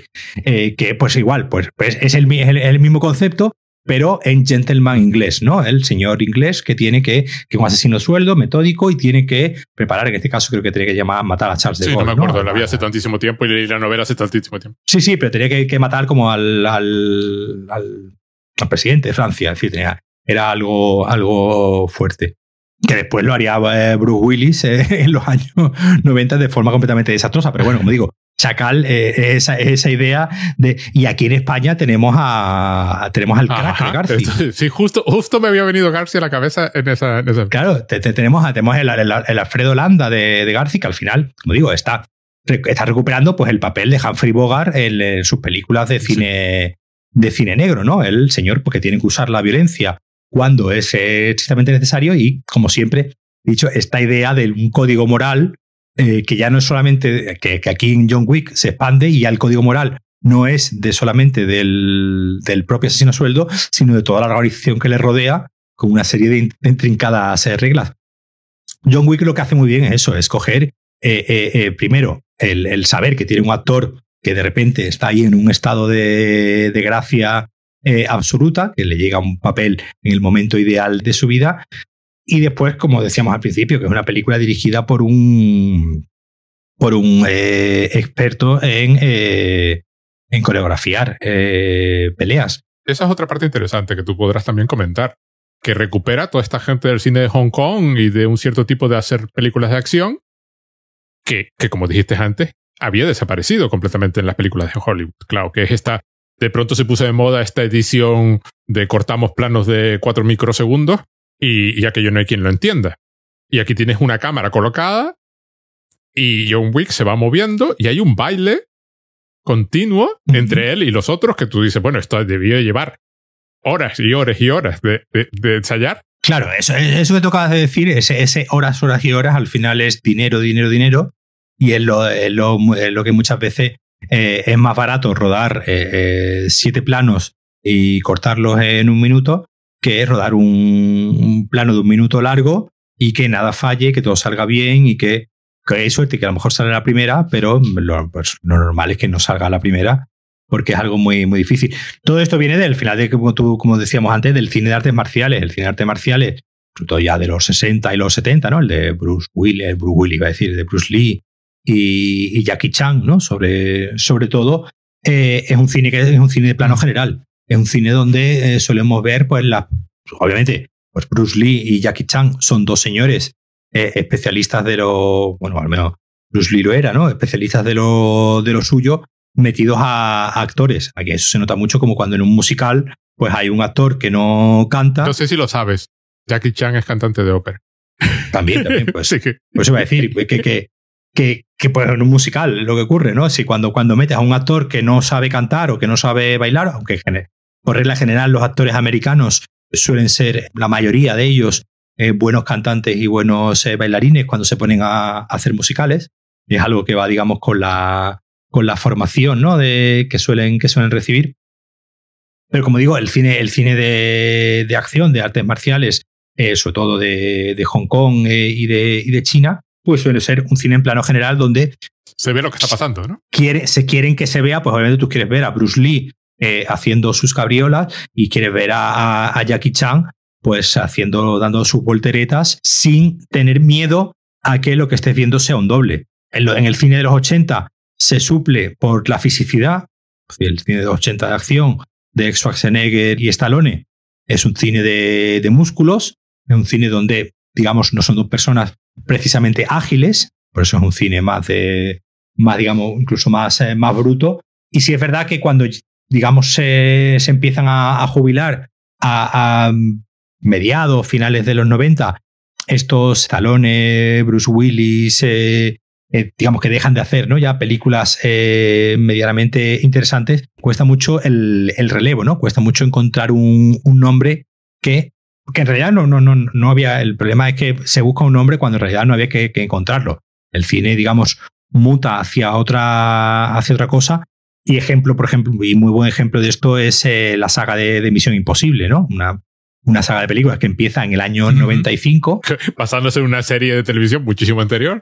La primera Misión Imposible tiene ya 26 años, es decir, ya, ya podemos considerarla un clásico, ya ha llegado a ese a ese estatus, y hoy en día sigue, sigue siendo una saga vigente. Y por otro lado, como saga de, de acción, están las de Fast and Furious, pero bueno, que en realidad eso es ya es un tipo de acción que como un poco como le ocurre a, a las de John Wick, empezó como, una, como películas de pandilleros haciendo coches tuneados en lo, a principios de los 2000, creo que la primera es del 2000 o, o, 2001. Y bueno, ya en la última, pues directamente van al espacio y tiran un cohete y hacen mil y una barbaridades. En otros había ya submarinos, tanques. En la, en la penúltima, Charlize Theron eh, controlaba 200 coches en Nueva York eh, con un pad. Es decir, ya el barroquismo que eso es un poco parece la, tendencia natural a, las sagas de, películas de acción, el barroquismo pues ya obviamente hace gala. Como digo, mm, en efecto, excepto un poco en eh, Misión Imposible, que como prácticamente ha sido barroca desde el primer, desde el primer día, la primera era de Brian De Palma. Es que esa es lo que me refería antes, es decir, esas son de trama complicada. Alguna, algunas hace falta un diagrama. Porque, y porque las películas de Misión Imposible ya son películas de espías. Exacto, que es diferente. Son películas de espías con escenas de acción, con escenas de acción. Normalmente en Misión Imposible eh, eh, eh, podrán gustar más o menos las películas, pero son películas con las escenas de acción muy, muy trabajadas y muy, muy bien pensadas. Son películas que digamos que cuidan mucho ese, cuidan mucho ese aspecto, ¿no? De, de dar, digamos, lo que hablábamos al principio, ¿no? Si ya que te vas a montar en la, en la noria, vamos a intentar eh, eh, subir las apuestas lo máximo posible, ¿no? Entonces, en ese sentido, las películas de Misión Imposible son un ejemplo de siempre intentar ir a dar eh, algo más y ofrecer escenas, digamos, que superen. No, ya no muchas veces la, espectacularidad, pues la, última, la última escena, la última película de, Misión Imposible, Fallout, tiene, una, tiene, una, una, pelea en un baño que son Tom Cruise, Henry Cavill y un malo al que le tienen que quitar un maletín y es, es una escena simplemente en un, en un cuarto de baño donde ahí se ve que probablemente cierta influencia de John Wick en el sentido de que es una, una película, una escena con una violencia muy, muy descarnada. Es una película donde duelen ¿no? los, los golpes y donde, donde se dan bien, ¿no? Y se, y se nota, ¿no? El, el, el, daño que se están, que se están haciendo. Eh, pues como digo, no, no, y es una cena metida simplemente en un, en un, cuarto de baño, en un aseo, no tiene más. Eh, pero sí es verdad que ves, pues eso, una coreografía, un cuidado en que se vea ¿no? lo, que está, lo que está ocurriendo, que al final, pues bueno, es, el, un poco el gran, el gran mal de cierto cine de acción, que la mayoría de las veces, por, falta de, presupuesto, pues como digo, pues al final que tú aquí cuentes, bueno, como hicieron, ¿no? las Wachowski, ¿no? Con, con Matrix, ¿no? Que contrataron a pues eh, un señor que era pues el gran maestro de coreografías del cine hongkonés y se lo, trae, y se lo trajeron a hacer, eh, hacer Matrix. Obviamente, cuando las Wachowski hacen, hacen Matrix, saben que están trayendo algo que como cuando hablábamos de, de Chunkin Express en su momento, es algo que, que a mediados, a principios, mediados de los 90 se empezó a descubrir. A descubrir que había unos señores en Hong Kong haciendo películas de mafia y de gángsters y de disparos pero que, las, que las estaban rodando de una manera muy diferente. Claro, el cine de acción, digamos, de artes marciales, digamos, de artes marciales, en el sentido de, pelea hombre a hombre, pues se sustituye por peleas con pistolas ¿no? y, tiroteos. Esa, esa idea de estilizar el tiroteo, la segunda película de Misión Imposible, eh, Misión Imposible 2, es de John Woo, y de hecho la mejor parte de la película la película de John Boo, eh, la, eh, Misión Imposible 2 es una película que probablemente sea la, menos valorada de la, de la serie, porque tiene una primera parte de la película que es aburridísima, que es un coñazo absoluto. Aparte es un remake de Encadenados de Alfred Hitchcock, pero mal.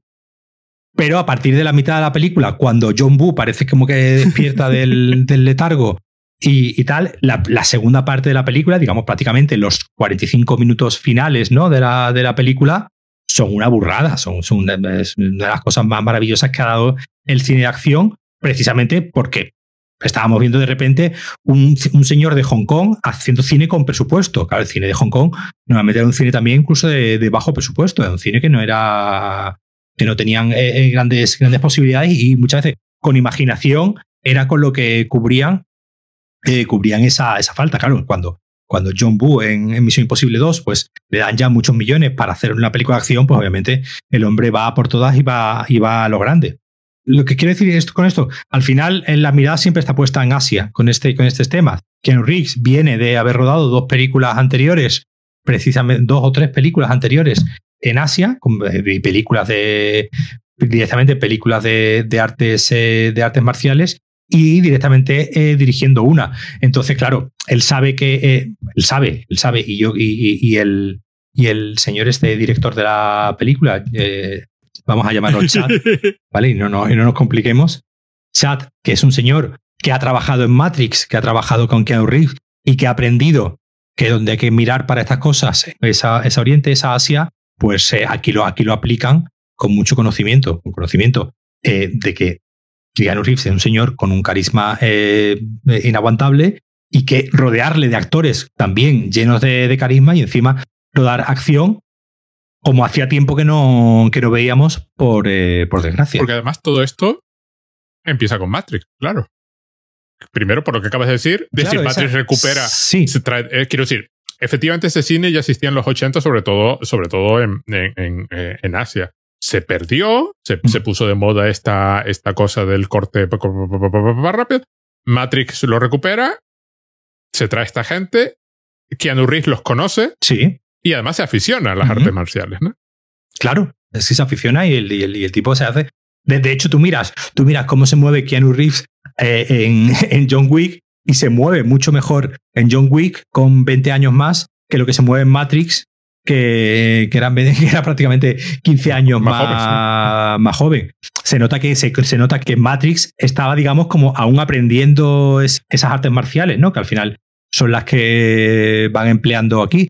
Eh, después, recuerdo, la, eso lo haría también este, volviendo a, Tom Cruise y, Misión Imposible. En una de las Misión Imposible tiene una escena donde él se escapa de, la, de, la, de una cárcel, de una cárcel rusa, además creo, creo, creo que era, y también emplea un, un, un arte marcial específica. Es decir, digamos, a finales de los, de los 90, y principios de los 2000, digamos, en la mirada, bueno, de Tigre, sí, sí, Dragón, ¿no? De, de, de Ang Lee, ¿no? Es, eh, es de esta, creo que es del 2000, ¿no? También, o del 99. Sí, es, también, de esta. es ya antigua, sí, sí. Sí, sí, sí. Eh, es, finales de los 90, principios de los, de los 2000. Y, el éxito que supone eh, y, el, y el, lo que hace An Lee es una película que, que se lleva haciendo en, en, Japón y en China desde hace pues, decenas de, de años, ¿no? Pero al final es, como ocurre con el con, con Kurosawa. Tú ves, tú, ves, tú ves las películas de Kurosawa y todo el cine de George Lucas, Steven Spielberg. Bueno, George Lucas siempre ha dicho que, que La Guerra de las Galaxias eh, es una inspiración clara de, de Trono de Sangre, ¿no? De, de Akira Kurosawa. Y estamos hablando que es una película de los años 50 o 60. Es que, en ese sentido el, es curioso ver cómo el, cine de Hollywood va sobre todo en el, tema de, del cine de acción, siempre tiene puesta la mirada muy en, muy en este. Y como digo, cada, cada país al final dándole su propio, su propio toque, su propio toque. Eh, a mí me hace, hace, hace, relativamente poco volví a ver eh, el crack, que hacía muchísimo que no, que no le había visto. Y tú ahí ves una película donde García sabe perfectamente los códigos que está, los códigos que está manejando y cogiendo un actor nuevamente eh, que venía de, como Alfredo Landa, ¿no? que venía de la, de la comedia y de repente aquí, eh, en, dos miradas que te, que te pone, como le ocurre a John Wick, te acojona una barbaridad, ¿no? El crack comienza con la escena esta del, del mechero, comienza con una escena de, una, que, que, es, que, es, que, está muy bien porque es una escena que se llama Hook, ¿no? Es una escena donde ya la primera escena te marca, ¿no? El tono y es un poco, me, recuerda, me recuerda un poco a, la del coche. Está el personaje de, de Areta, ¿no? El personaje de la Holanda está comiendo unos huevos fritos con patatas o algo, o algo así en un bar de mala, en un bar de mala muerte y entra un tipo a, a pedirle, a pedirle fuego y bueno, y al final pues eh, le vacila un poco y al final pues él termina poniéndole una pistola en los huevos eh, y soltándole una parrafada muy en la línea del Clint Eastwood de, de Harry Callahan, ¿no? De. ¿Cómo se llamaba la. Harry el sucio. ¿Cómo se llama la De Harry el sucio. muy en el estilo de, de, Harry el Sucio. Y ahí ya en la primera escena ya vemos que el personaje pues, es un tipo con malas pulgas, con malos, pero también con un código de honor muy, muy recto. Lo digo, al final es eso, es jugar con el, con el monomito, de jugar con el, con el, con el tópico, pero de repente descubrirlo como si fuese algo realmente nuevo, o al menos algo que hacía mucho tiempo que no, que no, veíamos. Esa es la gracia de, la gracia de, de John Wick. Por cierto, una, otra cosita, es una película súper masculina. Si no estuviese el personaje de Perkins. Sí, eh, lo que te he dicho antes, de repente en todas las películas ponen a una asesina eh, de buen ver para que haya un poco de cuota, de cuota femenina, pero, pero no, no, es una película totalmente masculina. En la segunda, al menos está Ruby Rose, que no habla, porque además su personaje es mudo. Sí. Y la hermana a la que tiene que matar, que, que además es, eh, tiene, tiene, una trama interesante porque, bueno, ya puesto que me vas a matar, pues me mato yo primero. Así reacciono un poco con Marcus y, Hal y Hal Berry en la. Y el, y el, el, personaje de Adjudicator se supone que es asexual o. Entonces no es. Binario, es no binario. Entonces no hay, un, no hay así tal. Pero sí, efectivamente, si no fuera por esos personajes, serían películas de hombres completos y absolutamente. No hay. Claro, eso, pero eso al final, eh, desgraciadamente, eh, o sí, podemos decir obviamente que la película está reflejando un mundo, obviamente está reflejando un mundo que no existe, pero está reflejando un mundo. Y es un mundo donde, eh, eh, pues, no sé si desgraciada o afortunadamente, el mundo del crimen, donde pues las mujeres no suelen tener un rol demasiado, demasiado. Pero por eso, curiosamente, le está innovable la de Steven Soderbergh, donde Gina Carano, que además hay una escena estupenda casi al final de la película. Además, la película, la película está muy bien. O sea, si el personaje es decir, sobre todo porque es súper física. Te da la impresión de que todo está sucediendo tal y como lo estás viendo. Y una escena donde se pelean en la habitación de un hotel y destrozan la habitación, pero prácticamente eh, los personajes están pegados porque efectivamente tampoco te puedes separar del otro. Si te está pegando de verdad, no te puedes separar del otro y dejar que reaccione. Entonces, están golpeando todo en plan masa humana que se está pegando contra todas las paredes de la habitación, destrozan la tele, lo destrozan todo. Y hay una escena final, se supone que el padre de ella al final acaba en, su, en la casa del padre, el padre de ella pues es un tío importante y tal, y ella está machacando a los malos, y el padre, que se supuestamente es otro, es otro badass mm, en plan, que sería, que en teoría con, eh, eh, es una especie de John Wick también, se aparta y la deja a ella, que, que ya lo estás haciendo bien, pues termina de pegarles, ¿no? Y esa película es curiosa porque es ella, es, es, una mujer la que. Eso, esto fue porque Steven Soderbergh la vio en un. Ella luchadora de, lucha libre. Y Steven Soderbergh la vio en un. Pues, la dice en en un hotel, ¿no? Que la vio en un.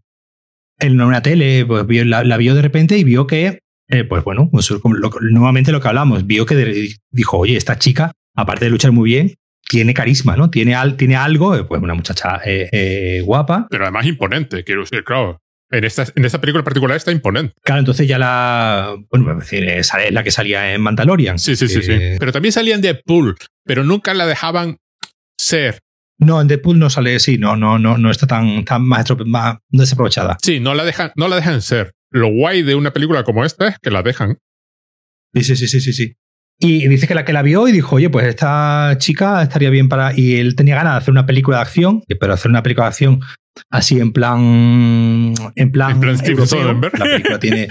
Claro, la película tiene este rollo, tiene este rollo también un poco James Bondiano, ¿no? De que va yendo por ciudades, pero como, eh, como un James Bond de andar por, por casa, ¿no? Y claro, aquí lo que hizo fue por rodear, rodearla de un reparto, ¿no? están, eh, con el que pelea en la habitación era Michael Fassbender, sale Iwan McGregor, eh, Channing Tatum, Antonio Banderas, sale todo, Michael Douglas, es decir, Matthew Kasovich sale también, es decir, lo que hace es de repente rodearla de, una cantidad de señores también con bastante con bastante carisma, ¿no? Y con bastante, eh, además, en papeles muy, muy, muy cortitos. Y eh, estoy mirando y desgraciadamente no está por, por ningún lado. La para... de ver en DVD, porque también tiene unos años ya. Sí, sí, sí, sí, es de 2011, tiene 10 años ya.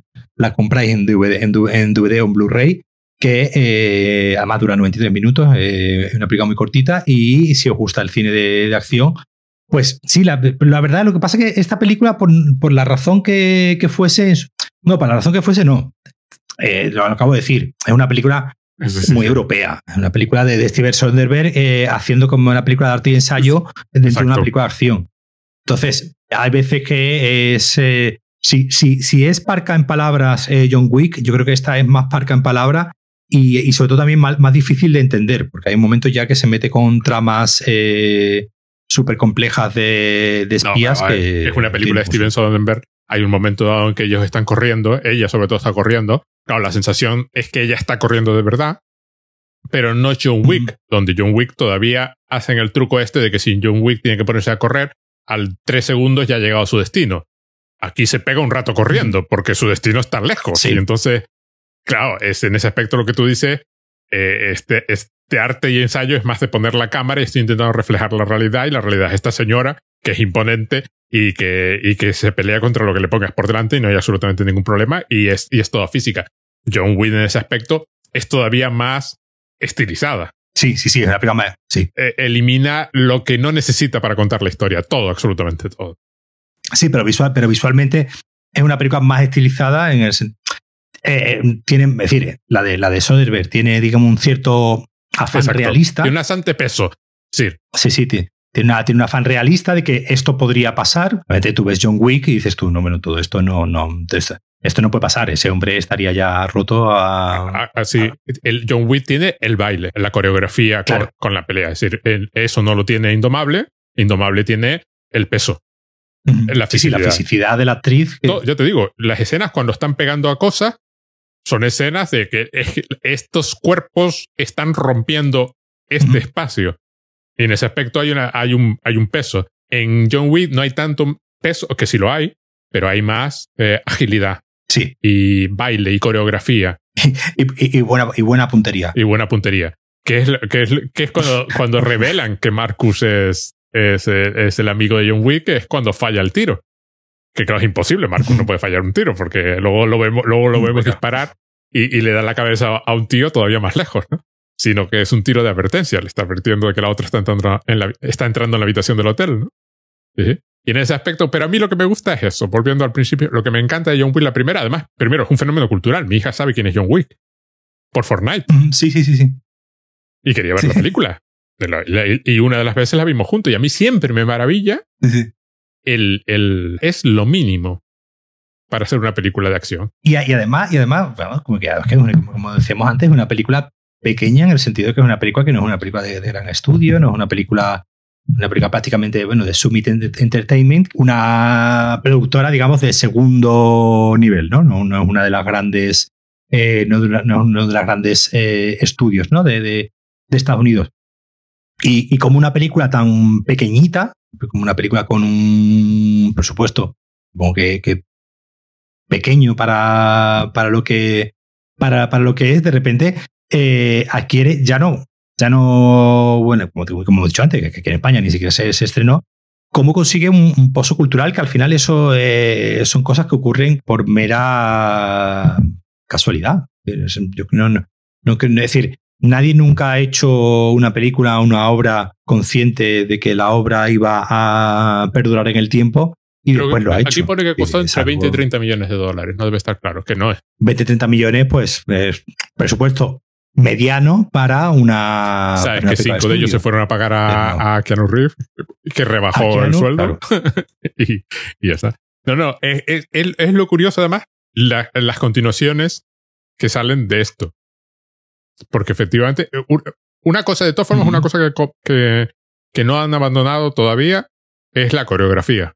La coreografía se vuelve más exagerada y se vuelve más fantasiosa, pero conservan muchos elementos de la coreografía y, y, hay aspectos que, por ejemplo, en la segunda, el sommelier de armas, que es Peter Serafinovich, ¿no?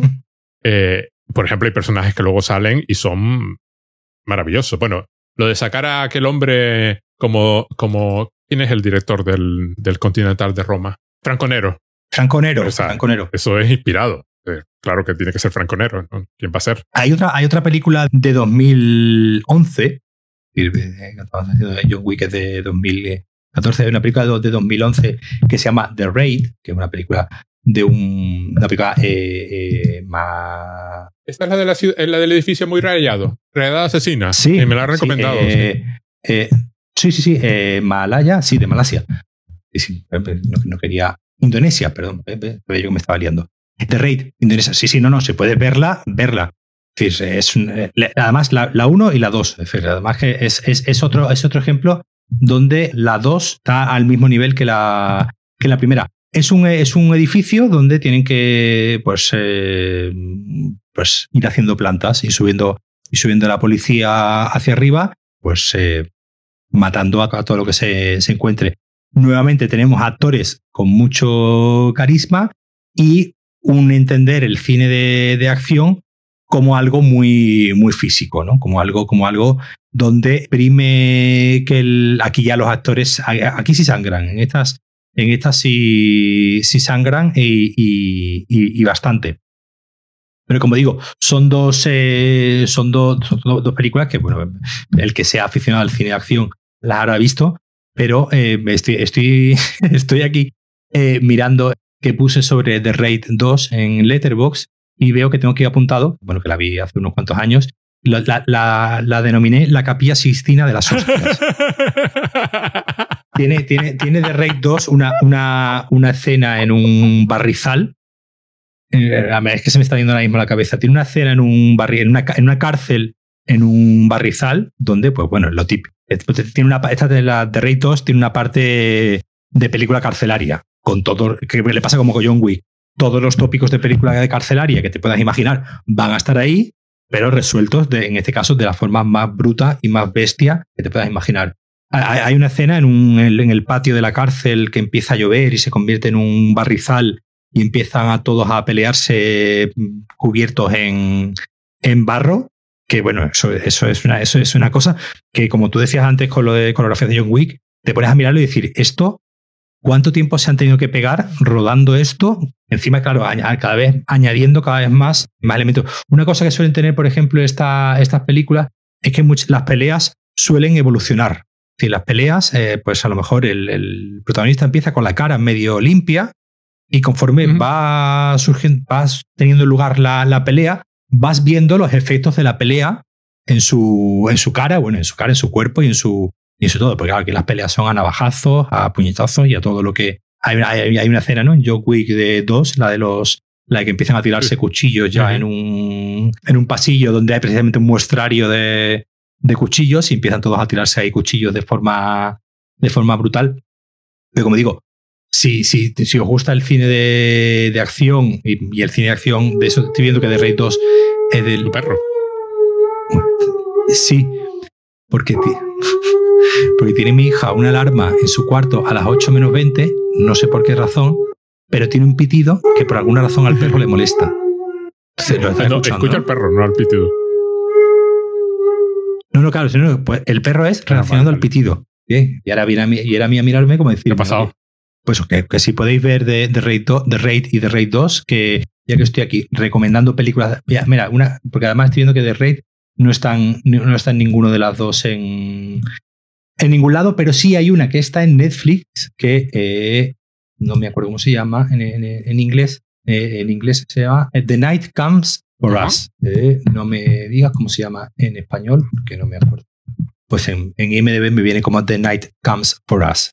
Esta está en Netflix, porque además es una película de, de Netflix, con lo que no hay problema en, es del mismo, digamos, equipo, el, protagonista es el mismo, Iko Wise, y eh, como digo, es, una, es una nueva como tendencia ¿no? de él en el cine de, acción, del cine realizado en, Indonesia, donde, pues como digo, tiene un cine bastante físico y bastante bruto y muchas veces incluso bastante gore.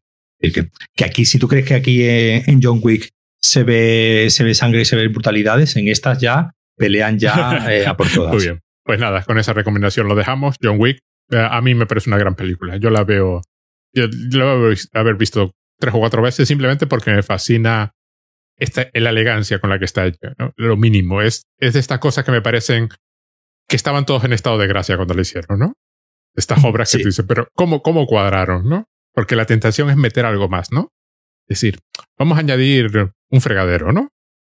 o una bañera, ¿no? La tenemos aquí, tenemos una bañera. ¿Cómo no ponemos una bañera? Y no, este, este ir hacia atrás, ¿no? Ese guion de si la frase puede tener tres palabras, ¿por qué iba a tener cuatro, ¿no? O cinco, ¿no? no o, menos. ¿Por qué tiene que responder? La cantidad de veces que John Wick no responde directamente. Se levanta, hace un gesto, se va, cuelga y no dice absolutamente nada. Eso me fascina, me parece una cosa increíble. Es una, una, película que, a mí también me hace mucha. Cuando la, la veía, y sobre todo conforme van avanzando ¿no? las tres, eh, tiene, incluso algo como, como homérico, ¿no? Tiene algo como de, como de una serie de ah, dioses jugando con unos pobres, eh, tú has contado antes, ¿no? Sesenta y tantos en la primera y, y ciento y pico y doscientos entre las tres, que eh, pues van, van eh, exterminando ¿no? a, pobres, mortales, porque al final estos pobres señores que están siendo ahí asesinados y masacrados por John Wick, pues no dejan de ser trabajadores eh, a sueldo, ¿no? claro, pero vemos una realeza, vemos que hay una realeza dentro de la organización. Están obviamente los, los, los matados, a los que los proletarios, ¿no? A los que se puede matar sin problema, pero después, dentro de la realeza de los asesinos, hay una, élite, ¿no? Hay varios, hay, una aristocracia, ¿no? Hay varios asesinos que son, pues, ¿no? El, eh, Common, ¿no? En la, en la segunda, eh, eh, bueno, Marcus, ¿no? En la primera, es decir, hay una serie de, de señores que ya tienen como un cierto un cierto estatus. Entonces, en ese sentido, me hace, me hace mucha gracia de que al final estos asesinos, digamos, como incluso tienen el, la capacidad moral de que, de que pueden ir sacrificando por el camino, porque obviamente si hubiese podido matar al niño ruso desde el principio, pues nos hubiésemos agarrado 70, 70 cadáveres, pero no hay, no hay ningún problema en dejar 70 cadáveres por, el camino, porque digamos como que al final John Wick es una figura que está por encima del bien y del mal, como ocurre con el, con el resto, ¿no? Están tan encima por el bien y del mal que pueden sacrificar a toda una serie de, de proletarios que pasaban por allí, probablemente mal pagados y, y todo, y, con armas eh, eh, en, mal, en mal estado, pero siendo sacrificados por, eh, por John Wick. Entonces, esa, idea, digamos, como de, de, unos, de unos dioses, ¿no? Jugando a. jugando al, al, al ajedrez, ¿no? Con una serie de, de peones a los que pueden ir sacrificando, también me. Conforme va, va evolucionando la saga, también era bastante. Pero por eso la saga evoluciona hacia el terreno religioso, claro. Porque es más explícitamente. Quiero decir, a Zack Snyder le gustará pensar que los superhéroes son dioses y estas cosas no sé qué, pero no llega al nivel de, de, de, un John Wick, ya directamente, como pueden, y no tienen nada que perder. Es decir, no hay... hay cosas que tú no puedes hacer en una película de superhéroes por el simple hecho de que tienes que preservar al personaje.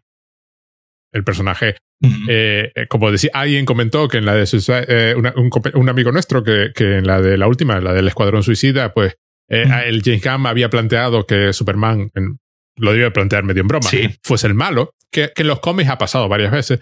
Pero claro, no es lo mismo que pasa en los cómics, porque pasa en un, la gente que lee cómics sabe que eso es un caso externo, un spin-off, un universo alternativo, un what if, que ahora los what if los están introduciendo los de Disney, eh, los de Disney en, el universo Marvel, ya en plan para convencernos de que, bueno, si de pronto el personaje de Capitana Carter te mola, pues ya haremos una película de Capitana Carter y diremos que transcurre en un universo paralelo y no pasa nada. Nos están lanzando globos sonda, ¿no? A ver cuál es. es la forma en que Disney va a comprobar qué idea podría fructificar. O sea, que podría ser eso fructífera. y entonces hay, hay cosas que tú no puedes hacer con Superman, porque Superman eh, eh, visualmente, en el medio audiovisual, la gente se quedaría con esta idea de Superman, pues es, malo. Entonces, eh, pero John Wick no tiene ese problema. Eh, o, volverte explícitamente religioso con los superhéroes, eso lo hizo Alan Moore en. No, no en Watchmen, sino en Miracle Man, que es anterior. Sí, bueno, pero vamos, eso, lo ha hecho explícitamente Zack Snyder. Sí, sí, sí, pero. No, no, no, se, no, se, ha molestado nunca. ¿eh? Pero John Wick lo puede hacer más en plan, no, yo soy Satán y estoy asaltando los cielos, y los otros son más explícitamente figuras religiosas, ¿no? Y, y, saco un tío que tú dices, bueno, pero este, quiero decir, no se parece a ninguna organización criminal que tú puedas entender ser. Tú podrías entender una organización criminal como un, como un negocio, ¿no? Que era lo que hacían en Ángel, por ejemplo, la serie esta del vampiro con alma, ¿no? Donde eh, los malos, malos, malosos eran del infierno, demonios, pero tenían una empresa de abogados. Tenían un bufete de abogados. Era un bufete de abogados del infierno, sí, pero era un bufete de abogados. Ah, mira, se me ha venido ahora a la, a la cabeza la película que hizo Keanu Reeves con Al Pacino. Sí, donde entra, donde Al Pacino interpretaba al, al, al, mismísimo demonio, el mismísimo Satán, y era el, el, jefe de un bufete de abogados. pero lo que no esperas es un señor viviendo en, la tienda, en una tienda en medio del desierto. Y además no lo puedes encontrar, ya te encontraré a ti. Ese, claro, a ti. En ese aspecto, John Wick puede derivar ahí. Todavía no han llegado al máximo. Yo espero que la cuarta y quinta eso lo lleven todavía más y sea todavía más explícito. Si no, me voy a llevar una decepción, porque si es Keanu Reeves matando gente. Sí, sí, claro. claro esto, este es el callejón sin salida en el que ya pues tienes que tirar para adelante eh, y ya, no puedes mirar atrás.